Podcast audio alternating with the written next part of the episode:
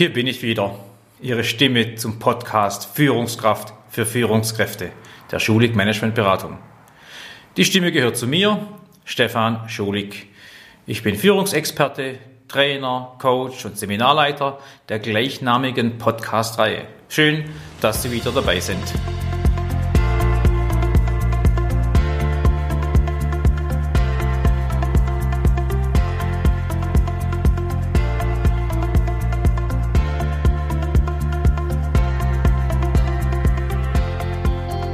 Auf zum letzten Teil des Mitarbeiterjahresgesprächs. Dieses hat stattgefunden. Sie haben festgestellt, dass es viel Arbeit in der Vorbereitung war, aber die Durchführung umso besser von der Führungshand geht, je mehr Sie sich entsprechend gut vorbereitet haben. Das heißt, der Aufwand hat sich gelohnt. Sie wissen, was es bedeutet, strukturiert den Rückblick, Anblick und Ausblick zu machen, entsprechend Variation offen lassen in den einzelnen Phasen, aber eine klare Struktur im Mitarbeitergespräch zu haben. Ihnen ist also klar, warum wir so vorgehen. Sie schaffen sich hiermit Freiraum für ihre vielfältigen anderen Führungsaufgaben und trotzdem oder gerade deshalb läuft der Plan und die Mitarbeiter sind auf dem Weg zu ihrem und ihrem Erfolg. Also einmal klein geschrieben, ihrem Erfolg und einmal großem, groß geschrieben, ihrem Erfolg. Ja, ich muss noch anmerken, dass nicht alle Gespräche, die Sie zu führen haben, gleich ablaufen. Es liegt auf der Hand. Und trotzdem muss man sagen, es gibt ungeplantes, spontanes und unter Umständen in ganz seltenen Fällen auch Gespräche, die aufgrund von der Tagesform vom Mitarbeiter oder von der Führungskraft selber oder durch wirklich besondere Ereignisse wie Kündigung von Kollegen, eingekehrte Trauer in der Familie oder ähnliches abgebrochen oder vertagt werden müssen. Das gehört leider auch dazu. Und es erfordert Mut, das dann auch so zu entscheiden. Hier gibt es aber meiner Erfahrung nach kein Patentrezept. Soll ich das Gespräch jetzt abbrechen oder durchziehen? Hören Sie einfach auf Ihr Bauchgefühl. Kehren wir wiederum zum Normalfall zurück. Wir brauchen zum Abschluss des Jahresgesprächs eine Nachbereitung dessen. Und es kann folgendermaßen aussehen. Zunächst mal kümmern wir uns um das Administrative. Das ist, solange es noch warm ist, schnell gemacht und mit wenig Aufwand verbunden. Aber es muss einfach auch sein. Dazu gehören Dinge wie, ist das Protokoll fertig? Ist ein Nachjustieren eines kurzfristigen Folgegesprächs erforderlich? Ist das Protokoll zu unterschreiben? Von mir, vom Mitarbeiter, von beiden? Das hängt sehr stark von den Rahmenbedingungen Ihres Unternehmens ab. Ich stelle mir die Frage, muss ich die Personalabteilung irgendwie informieren, ihr Bescheid geben? Muss ich Unterlagen fertig machen für die Personalakte? Wenn das der Fall ist, auch die Frage mir stellen, Herr, wenn ich das an die Personalabteilung geben soll, steht das so drin, dass es auch andere lesen können oder dürfen? Oder haben wir eine Sache vereinbart zwischen uns beiden, zwischen Mitarbeiter und mir als Führungskraft, wo kein was angeht? Muss ich darauf achten? Will ja keinen Vertrauensverlust erleiden. Ich stelle mir im administrativen Bereich auch die Frage, was muss ich tun, um vereinbarte Schulungsmaßnahmen anzuschieben? Die haben wir besprochen miteinander im Ausblick und kann es jetzt einfach nur ins Papier schreiben. Ich muss eventuell anschieben. Muss ich aufgrund des Vereinbarten weitere Personen informieren? Ja, es macht auch Sinn, sich etwas Zeit zu nehmen und das Gespräch zu reflektieren. Sie fragen sich, was lief gut, was nicht. Habe ich alles besprochen? Was ich, habe ich den richtigen Ton getroffen? Wo hatte ich Schwierigkeiten? Wo bin ich äh, beim Mitarbeiter nicht durchgedrungen? Was hat der Mitarbeiter für ein Verhalten insgesamt an den Tag gelegt? War was zwischen den Zeilen zu hören? Habe ich erreicht, was ich mir vorgenommen habe? Oder habe ich es eventuell nicht erreicht? Und warum? Beziehungsweise dann auch warum nicht? Kurzum, so eine Retrospektive gibt gute, wertvolle Impulse für die kommenden Mitarbeitergespräche.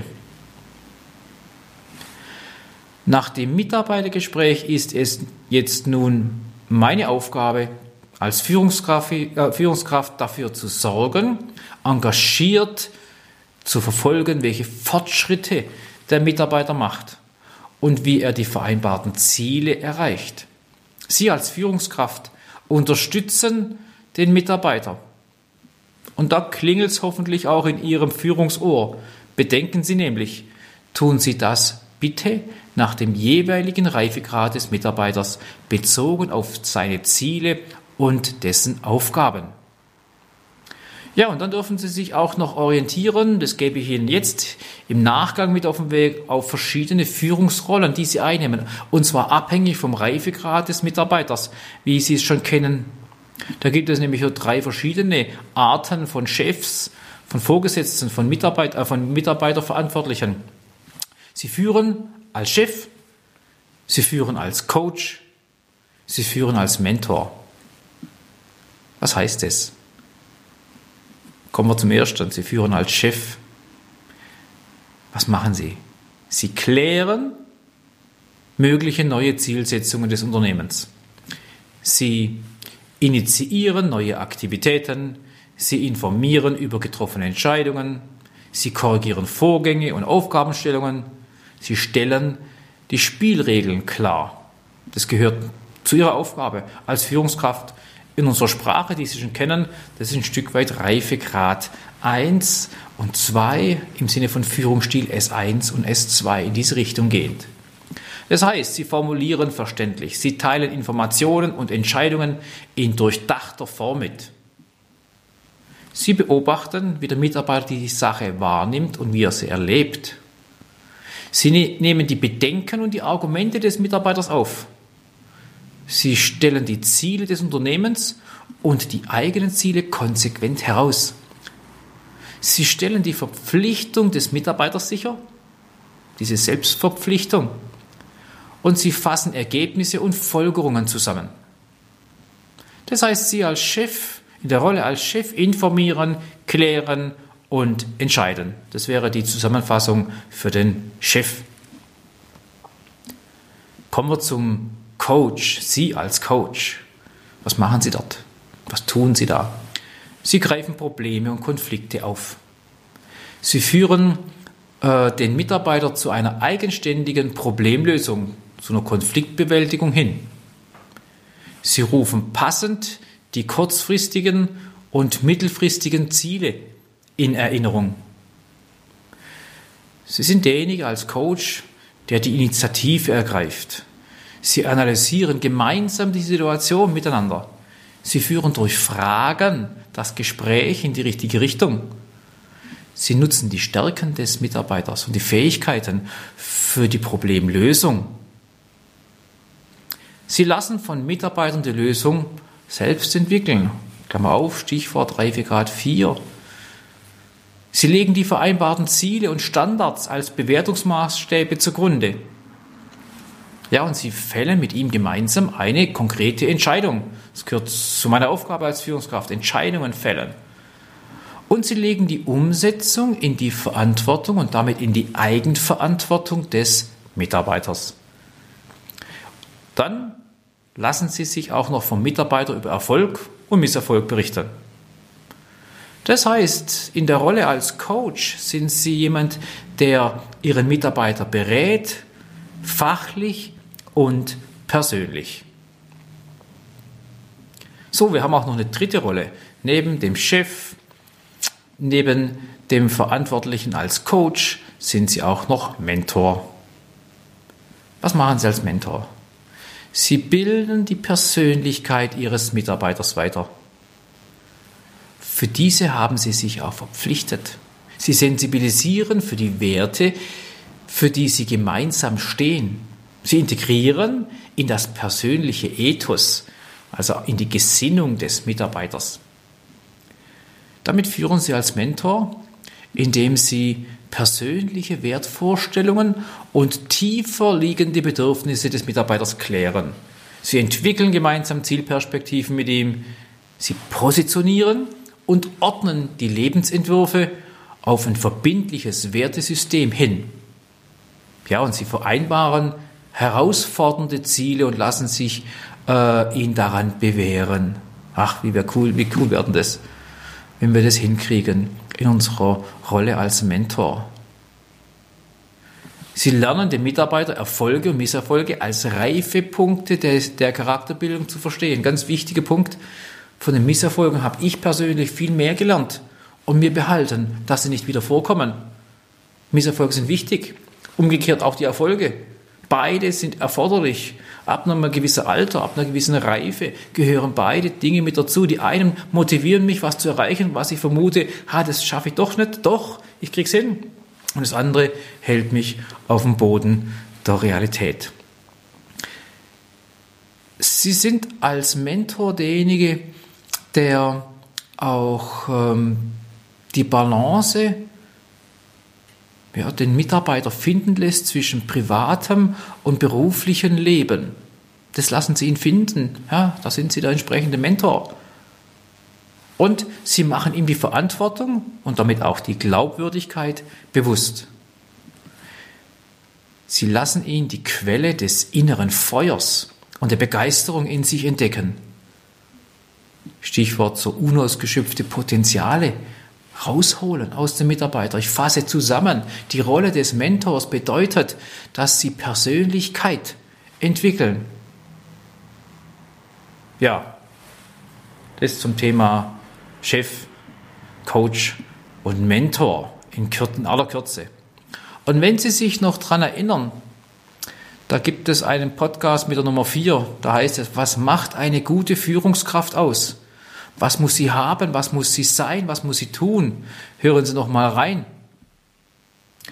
Hier war die Essenz, die Aussage, aus dem richtigen Tun entsteht das Sein und Haben einer guten Führungskraft. Das heißt nochmal, wenn man diese Entwicklung zur Führungskraft betrachtet, geht es vom Werden wollen zum Tun, damit das Sein und Haben entsteht. Ein bisschen philosophisch, aber der Grundtenor, die Entwicklungsphase ist eindeutig klar. Wenn Sie den Satz komisch finden oder einfach nicht verstehen, ja, dann müssen Sie den, ernsthaft den Podcast 4 noch anhören. Und wenn Sie gerade diesen Podcast bis hierher angehört haben, stellen Sie fest, was Sie tun können. Betonung liegt auf tun. Ich wiederhole es ganz bewusst. Ich fasse nochmal diese Tunwörter so im Schweinsgalopp schnell nochmal zusammen. Was mache ich? Ich tue, klären, initiieren, informieren, korrigieren, klarstellen, formulieren, teilen, mitteilen, beobachten. Ich nehme auf. Ich stelle heraus. Ich stelle sicher. Ich fasse zusammen. Ich greife auf. Ich führe hin. Ich rufe in Erinnerung. Ich analysiere. Ich lasse entwickeln. Ich lege zugrunde, ich fälle Entscheidungen, ich lasse berichten, ich bilde den Mitarbeiter, ich sensibilisiere, ich integriere, ich kläre, ich entwickle, ich positioniere, ich ordne, vereinbare, ich lerne, ich lasse entdecken und mache bewusst. Das so im Schnellverfahren, Tätigkeiten, Tunwörter, aus diesen Tuns als Führungskraft entsteht nachher Sein und Haben. Sie merken, ich komme ins Wort als Führungskraft in seiner Rolle aufzugehen, in Führung zu gehen, im wahrsten Sinne des Wortes, Führungskraft für Führungskräfte zu besitzen, ist einfach toll, ist spannend und abwechslungsreich. In Abhängigkeit der aktuellen Situation diese verschiedenen Rollenhüte aufzusetzen, mal Coach zu sein, mal Chef, mal Mentor, ist einfach herrlich. Ich schließe mit einer Aussage, die zum Nachdenken anregen darf. Die höchste Form des Vertrauens liegt darin, dass wir dem anderen mehr zutrauen als er sich selbst. Das ist Mitarbeiterführung. Das verstehe ich unter andere zum Erfolg kommen lassen. Ist einfach geil. Und das bei einem quasi trockenen Podcast-Thema, überschrieben mit der Überschrift Nachbereitung eines Mitarbeiterjahresgesprächs. Ich freue mich aufs nächste Mal. Seien Sie einfach wieder mit dabei. Alles soweit verstanden? Ist's klarer geworden? Sind Impulse zur Steigerung der Führungskompetenz dabei, die Ihnen etwas bringen? Dann tun Sie mir auch einen Gefallen. Empfehlen Sie mich an Führungskräfte weiter, denen diese Podcasts auch was nützen.